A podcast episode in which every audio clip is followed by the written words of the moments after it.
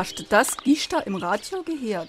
Unser Politiker fahren die dicksten Autos und tun den meisten Dreck in die Luft bloße. Aber uns tun sie erzählen, wir sollen kleine, sparsame Modelle fahren. Die Golfbrettische und selber Mercedes fahren. Ey, die wissen doch gar nicht mehr, was Autofahrer halt alles kostet. Du ste eh mal Volltanke, bist du 100 Euro los. Aber bei jeder Preiserhöhung tun sie die vier Stimme. Die müssen wir für vier Wochen alles selbst bezahlen. Das geht helfen. Genau, die dicke Autos und der Sprit, das juckt die doch gar nicht mehr. Wird doch sowieso alles von uns bezahlt. Da leid doch der Hund begraben.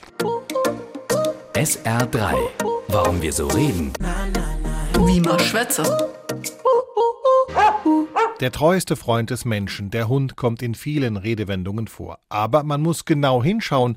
Manchmal ist gar kein Vierbeiner gemeint, auch wenn er sich so anhört. Zum Beispiel bei Da leid der Hund begrab. Mit Hund war ursprünglich nicht das Tier gemeint, sondern es ging um Beute oder Raub. Im Althochdeutschen hieß das Hunda, im Mittelhochdeutschen Hunde mit gleicher Bedeutung.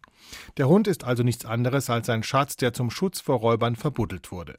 Eine andere Erklärung führt die Redensart auf die im 17. Jahrhundert verbreitete Vorstellung zurück, dass verborgene Schätze immer von einem schwarzen Hund, der den Teufel symbolisieren soll, bewacht wurden.